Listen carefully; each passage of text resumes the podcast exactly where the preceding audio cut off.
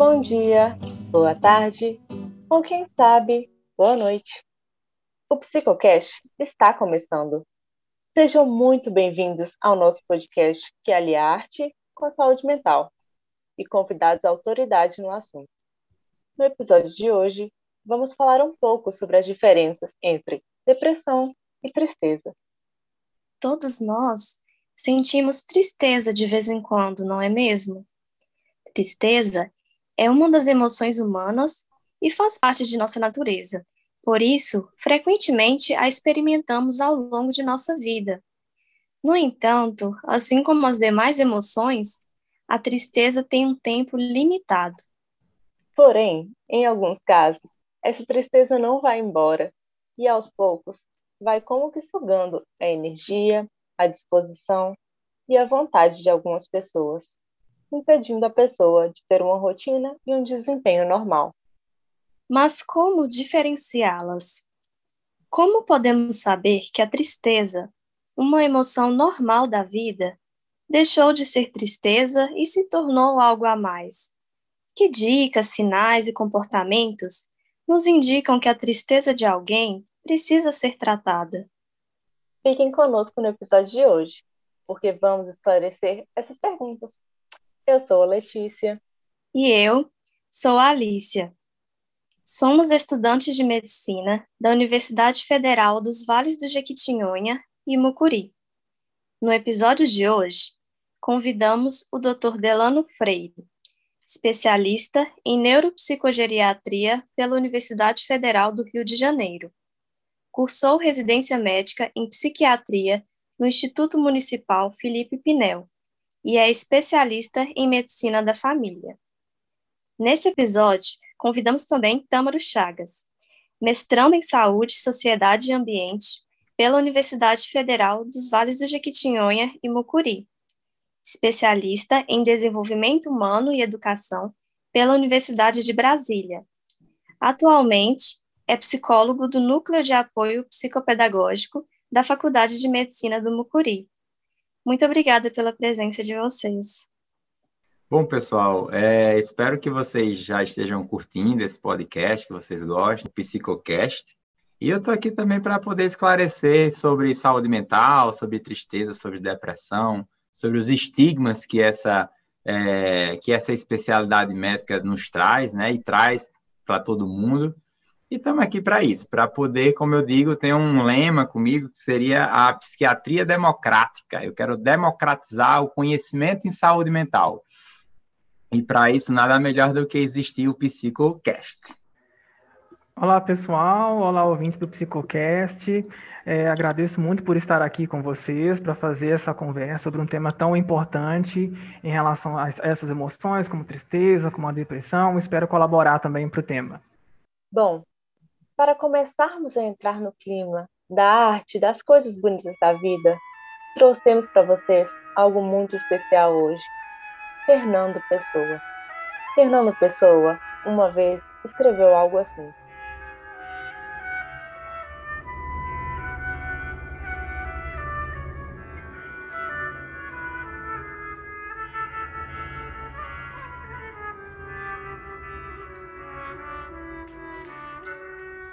chamar-se tristeza.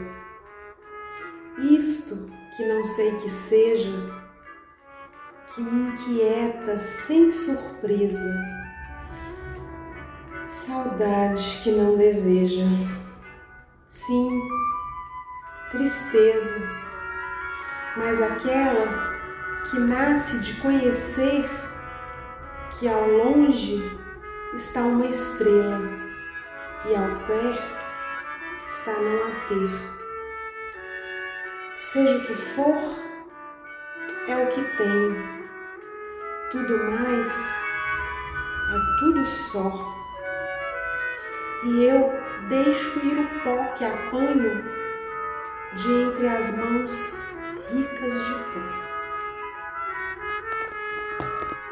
Nesse poema, o eu lírico retrata sentir uma emoção que desperta nele um turbilhão de sentimentos. Porém, não sabe ao certo como defini-la e acaba nomeando de tristeza. Mas então, Tâmaro, o que seria a tristeza? Por que sentimos essa emoção? Então, tristeza a gente pode conceituar como uma emoção que ela é caracterizada pela presença de processos internos e externos, cuja manifestação no comportamento depende em algum nível, né, da cultura e do contexto onde o indivíduo está inserido.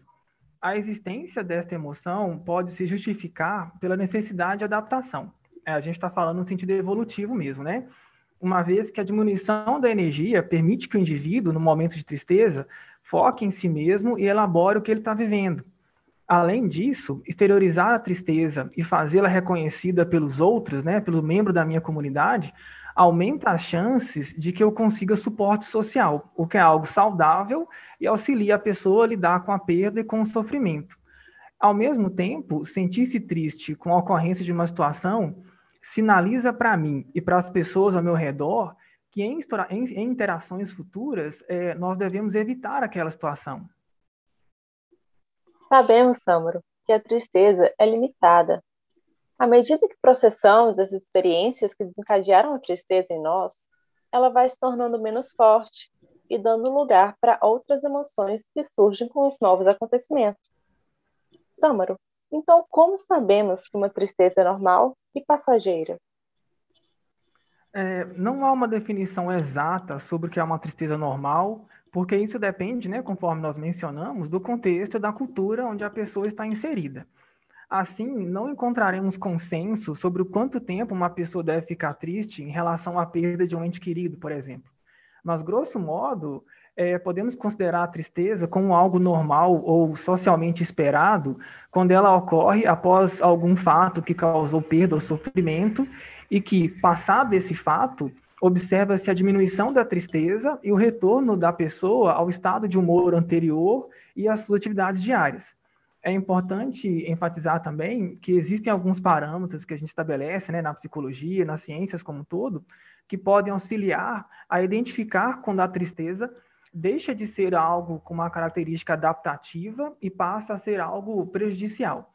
Então, de modo geral, esses parâmetros eles se relacionam à intensidade, à frequência, à duração dos comportamentos que uma pessoa triste exibe e aos prejuízos que essa pessoa experiencia no contexto em que ela vive. Doutor Delano, e quando essa tristeza ela deixa né, de ser passageira e se torna algo patológico, não vai embora e prejudica a qualidade de vida da pessoa? Por que isso acontece? Alice, uma coisa interessante que eu acho que a gente tem que passar para as pessoas que estão aqui nos ouvindo é sobre como é que a gente vê, assim, como é que a gente faz diagnóstico de, em psiquiatria, né, em saúde mental. É, diferentemente de todas as outras áreas da medicina, tem várias especialidades da medicina, são mais de 50. Todas as outras áreas da medicina, a gente consegue fechar um diagnóstico quando a gente vê alguma alteração celular. Vou dar um exemplo. A, a diabetes, por exemplo. A gente entende que há uma alteração no pâncreas e a gente consegue fechar um diagnóstico. Quando a gente puxa para o lado para a saúde mental, tudo fica muito mais complicado, tudo fica muito mais difícil, porque, na verdade, nós fechamos diagnóstico através de alterações de comportamento dos seres humanos, e essas alterações de comportamento, na verdade, é, tem que ser patológicas, ou seja, tem que ser prejudiciais para aquela pessoa que está tendo aquela alteração de comportamento, e a gente tem que correlacionar com a sociedade, com a cultura que aquela pessoa está vivendo. Então, vamos trazer especificamente para o quadro de depressão e para o quadro de tristeza, para a gente saber como é que a gente consegue fazer essa diferença. Nós brasileiros aqui, nós psiquiatras, nós que trabalhamos com saúde mental, também psicólogo também, quando pensa em fechamento do diagnóstico, segue um, um, uma linha de raciocínio de estudo com um livro que se chama DSM-5, que na verdade é, um, é o Manual Diagnóstico Estatístico, feito pelos psiquiatras americanos, e hoje existe o DSM-5, né? Está na quinta edição dele. É um pouco mais, mas coloca como sendo a quinta edição. E o que é que acontece? É, lá tem todos os critérios diagnósticos para mostrar as alterações de comportamentos que são disfuncionais para a pessoa, né? Para aquele indivíduo. Uma pessoa triste, nós conseguimos entender o que é a tristeza, né? A tristeza é aquele momento que você fica mais recluso, que você se sente mal por alguma, algo que aconteceu com você, e aquilo geralmente é passageiro. Durante o próprio dia inteiro, né? Nós podemos acordar um pouco mais alegre, ficar talvez em algum momento receber alguma notícia ruim e ficar um pouco entristecido, né? Quando a gente passa para o grau de depressão, o grau de depressão é algo mais mais prolongado em relação a dias. Quando nós falamos em depressão, ele pode sim estar com um quadro de tristeza associado. Geralmente, dos critérios diagnósticos mais importantes que a gente fala é a tristeza e a falta de prazer em coisas que antes lhe dava prazer. E temos o entendimento neurobiológico, né, neuroquímico da, de uma depressão como uma doença que seja inflamatória também. Muitas das vezes a depressão é crônica, porque a gente consegue entender a depressão como algo inflamatório crônico do cérebro, né? É difícil, às vezes, ter esse entendimento. Nas outras especialidades médicas, nós conseguimos fechar o diagnóstico através de exames laboratoriais, exames de imagem e mostrar para o paciente. Hoje em dia, na psiquiatria, ainda isso continua muito difícil. Temos o um entendimento que a depressão, que é algo bem mais grave, né? Que trava muito mais a pessoa em, em comparação com a tristeza, ele é uma doença, na verdade, inflamatória do cérebro, onde tem alterações de neurotransmissores, e através desses neurotransmissores é quando a gente pensa em fazer uso de medicação. O tratamento não se baseia unicamente em medicação, é, mas também é importante que a gente faça tanto medicação como todos os outros trabalhos psicoterápicos relacionados à qualidade de sono, atividade física, boas relações interpessoais. Eu acho que eu dei um aparato geral para mostrar a diferença de tristeza e depressão. Resumidamente, vou dizer: a tristeza é algo muito mais rápido, muito mais fugaz, que pode surgir no dia, em poucas horas já sair. A depressão é algo muito mais incapacitante, onde tem uma tristeza muito mais profunda, onde aquele indivíduo ele se torna extremamente prejudicado por apresentar esse diagnóstico da depressão. Como você falou, a, a depressão é um transtorno que afeta negativamente como a gente se sente, como pensa, como a gente age. E apesar de muito comum e uma doença muito incapacitante, seus sintomas podem ser difíceis de ser percebidos. Como que a gente pode identificar da melhor maneira, doutor Delano? Olha, a melhor maneira de fechar um diagnóstico psíquico, né, seja um diagnóstico, né, um diagnóstico psiquiátrico, seria uma avaliação do psiquiatra, de um psiquiatra, médico psiquiatra, ou mesmo uma avaliação de um psicólogo, né?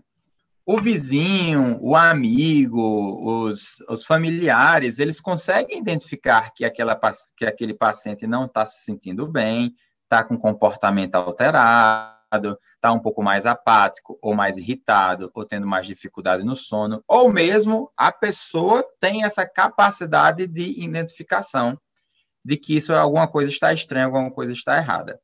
Mas, claro, se a gente for pensar em fechar um diagnóstico de forma adequada, nada melhor do que quem trabalha com isso especificamente, quem estuda com isso especificamente, fazer uma avaliação clínica.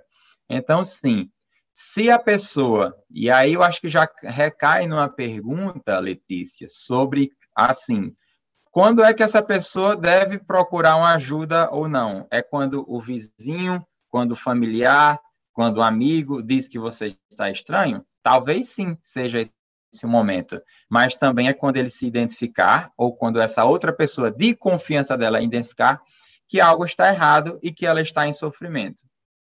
Todas as doenças psíquicas existe um grau de sofrimento. Trazendo especificamente aqui para a depressão, a depressão mostra-se sim como um grau é, de sofrimento.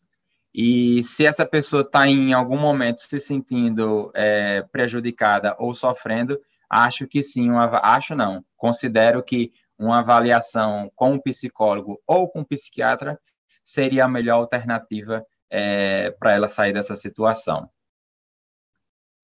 E, doutor Delano, existe algo que pode desencadear a depressão? Assim, ocorre alguma mudança no nosso corpo capaz de causá-la?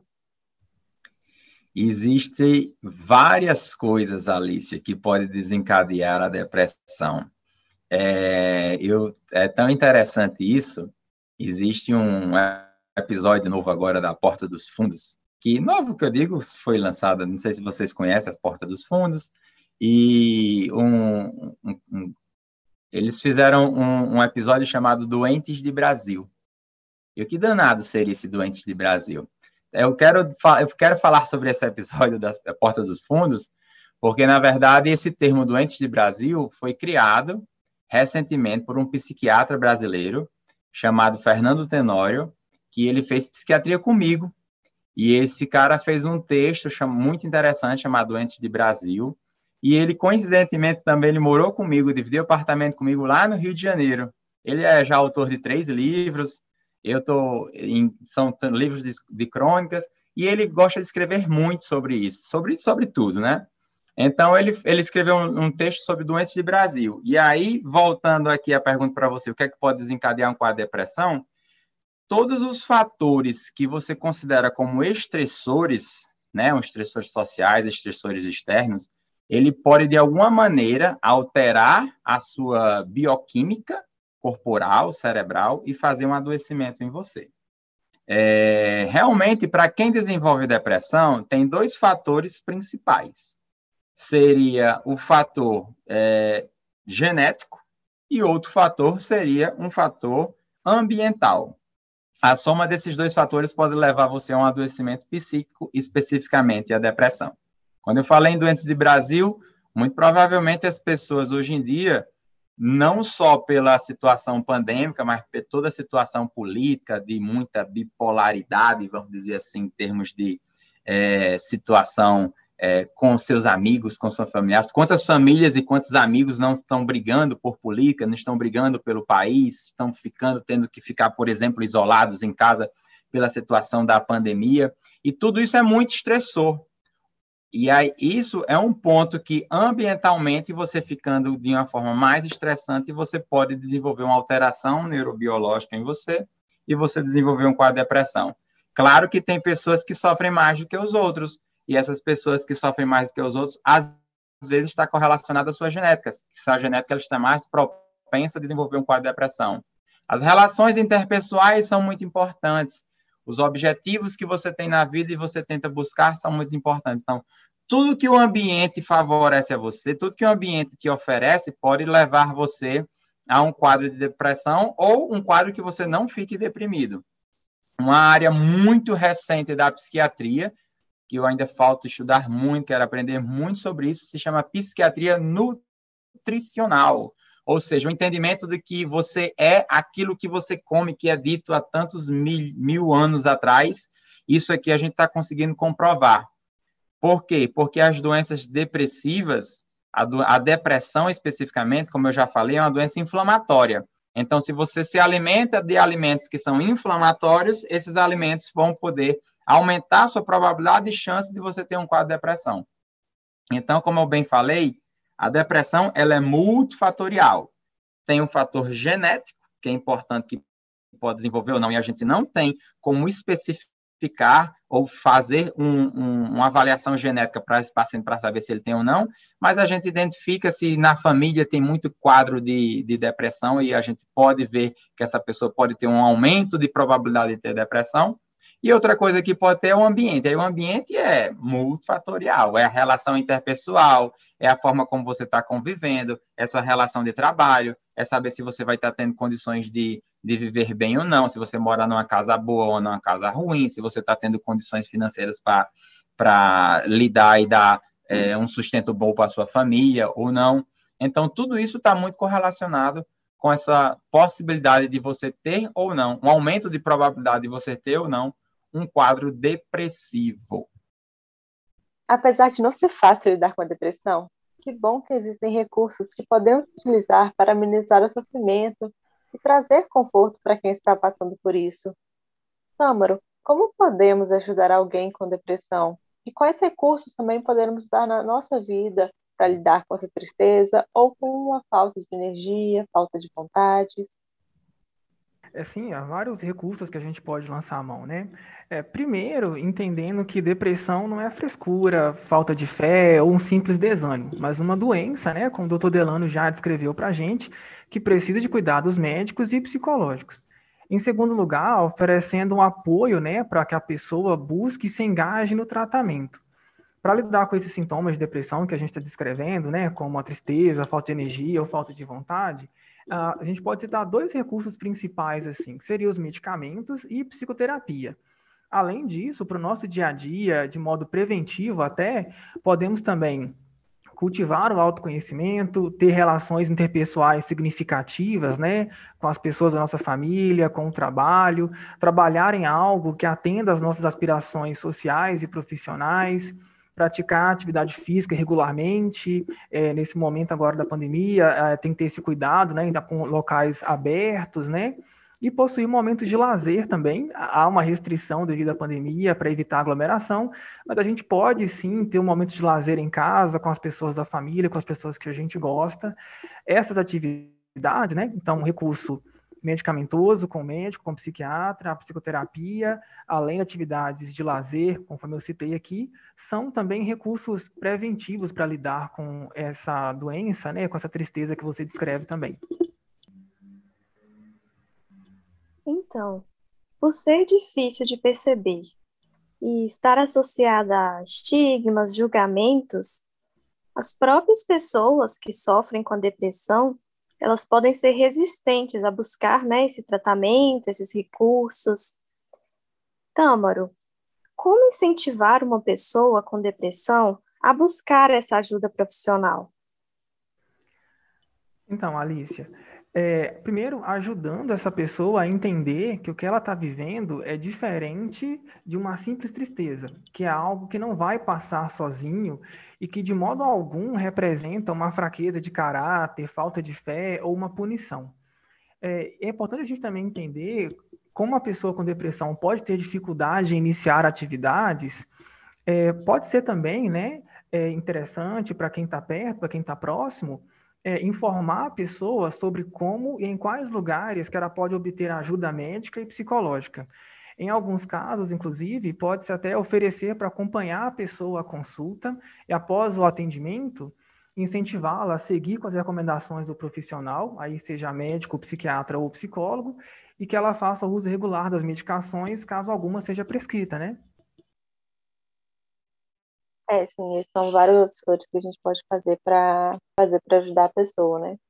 Além de simplesmente mostrar, mostrar o apoio, né? Estar tá lá para, para quando a pessoa precisar. Exatamente. É, aposto que muitas dúvidas sobre esse assunto foram sanadas. E agora nós sabemos lidar muito melhor com esse sentimento e com esse transtorno. Doutor Delano, Tâmaro, nós agradecemos a participação de vocês Sejam sempre muito bem-vindos ao nosso podcast. Estamos de portas abertas para as novas entrevistas, tá bom? Muito obrigada. Nosso podcast está chegando ao fim. E como sempre fazemos por aqui, aí vão algumas sugestões de diversas produções artísticas para vocês matarem a saudade enquanto não sai o próximo episódio.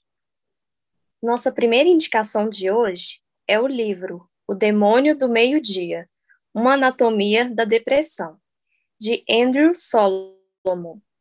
Esse livro foi eleito um dos 100 melhores dos anos 2000 pelo jornal britânico The Times e é considerado uma das maiores referências quando o tema é depressão.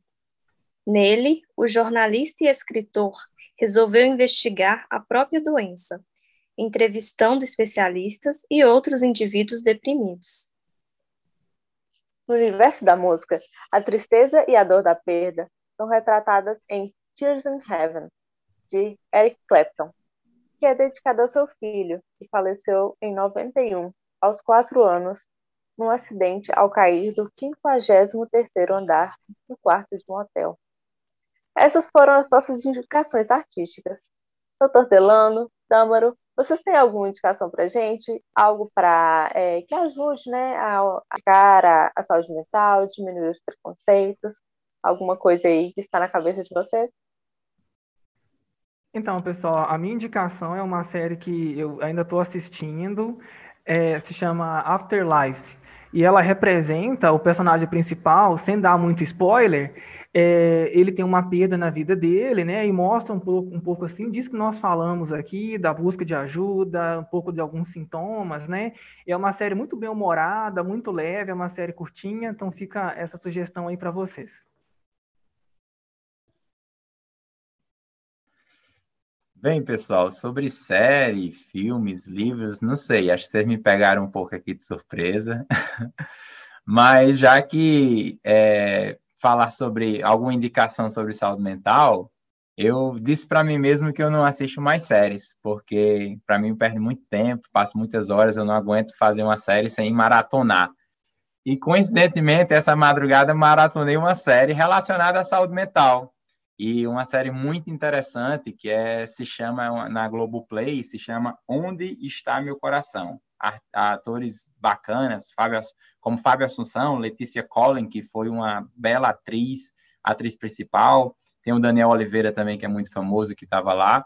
E essa série da Globoplay eu achei super interessante, porque traz uma situação é, muito dura dos pacientes é, usuários dependentes químicos. A Letícia Collin ele faz o papel de uma médica aqui em São Paulo, e ela é usuária de, de, de crack. Então, mostra toda a situação muito grave que leva a família. Então, todo relacionamento importante que tem que ter com os cuidados em saúde mental e todo o agravamento que existe é, nessa situação. Por que eu estou citando essa série? Eu acredito fortemente que séries como essa, que eu madruguei, essa, é, que eu maratonei durante essa madrugada, são séries que levam a você a refletir sobre a importância da saúde mental, não para necessariamente mostrar a dureza que é um dependente químico, mas mostrar a importância que tem o trabalho adequado em saúde mental. Não vou dar spoiler se para a família foi importante ou não, se ela se deu bem na vida ou não, porque eu acho que esse não é o, o, o fator principal, ao meu ver, do que eu tirei da série, mas sim para a gente ter um entendimento de que sem a saúde mental as coisas não andam, as coisas não funcionam.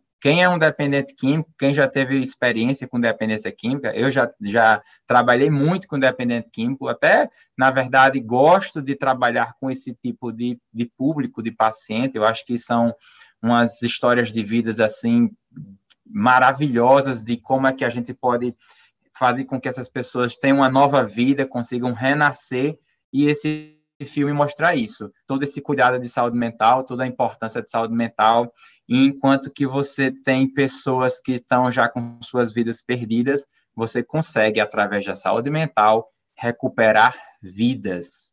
Então, assim, é uma série que eu super indico, uma série da Globoplay, chamada Onde Está Meu Coração. Vocês não vão se arrepender e talvez a visão que vocês vão ter a partir de agora assistindo essa série é uma visão completamente diferente que vocês vão ter para a saúde mental. Tá certo? É isso.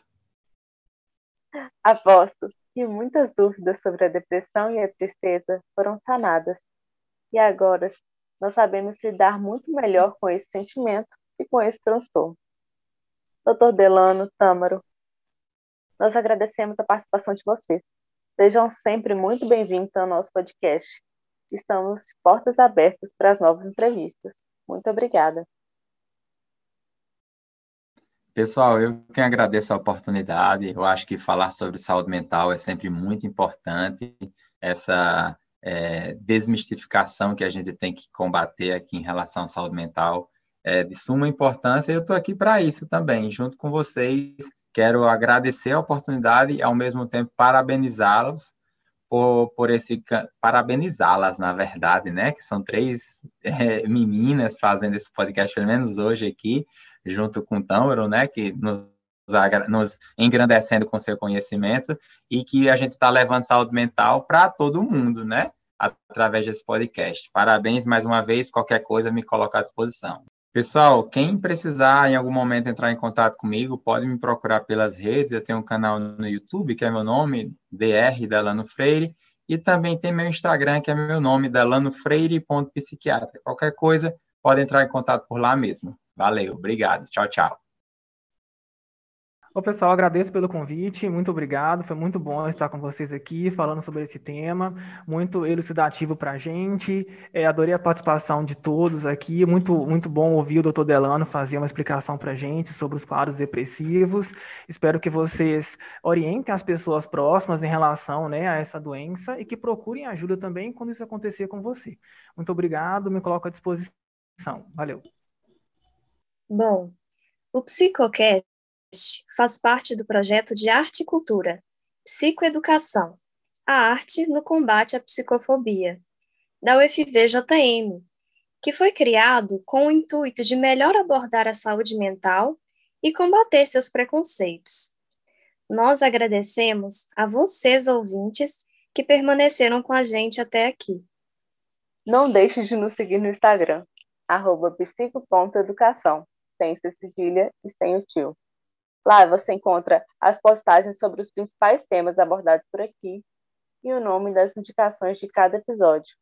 E também, nessa e nas próximas semanas, você pode participar do sorteio que está rolando no nosso Instagram. São alguns exemplares dos seguintes livros de poemas do escritor Levlin Medina. Os livros são A Vida é Cheia de Incongruências, inventário e também da amendoeira da minha rua. O autor gentilmente nos enviou um áudio apresentando as suas obras. Ouça aí.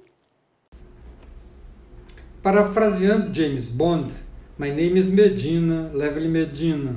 Para o filho de Teófilo Otoni, exilado sua cidade, em razão da roda da vida, é muito proveitosa a oportunidade de falar um pouco de poesia a pedra angular de toda a cultura do homem enquanto ser pensante.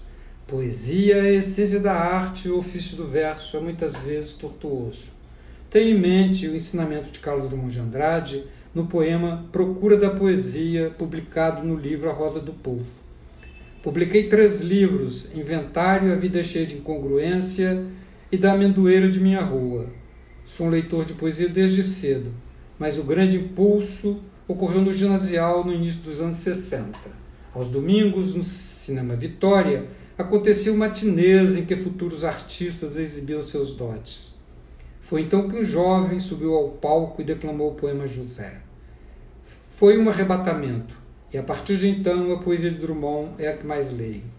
Meu conselho, se pudesse ser capaz de aconselhar, é que todo pretendente a poeta leia e releia o poema que citado, se possível, de joelhos em voz alta até que o tenha decorado.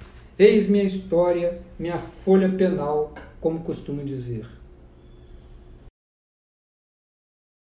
Siga também a Companhia Experimental de Artes Os Barriguinhas, que é nosso parceiro para a realização desse projeto incrível.